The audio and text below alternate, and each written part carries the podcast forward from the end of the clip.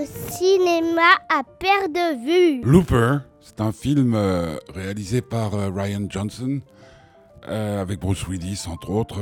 Je vais vous dire la vérité, car je dis toujours la vérité dans ces chroniques consacrées au cinéma, dans ces podcasts plus exactement, puisqu'il faut être de son temps.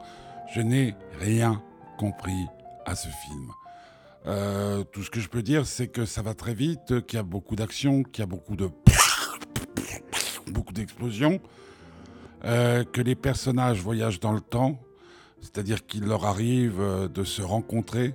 Euh, le vieux X rencontre le jeune X et que tout cela semble être manipulé par des gens qui ont vraiment une morale de bas étage. Alors je suis resté dans cette projection de presse en me disant bon allez, je, suis fatigué.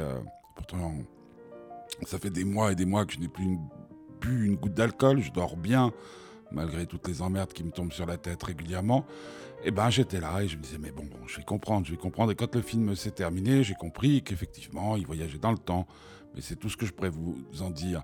Donc Looper, si vous aimez le cinéma, si vous avez envie de me donner un coup de main, vous allez voir ce film. Et si vous y comprenez quelque chose, vous n'hésitez pas à me joindre par le biais de pimiweb.ch et je serai le plus heureux des hommes. Je rappelle le titre de ce film étrange, Looper.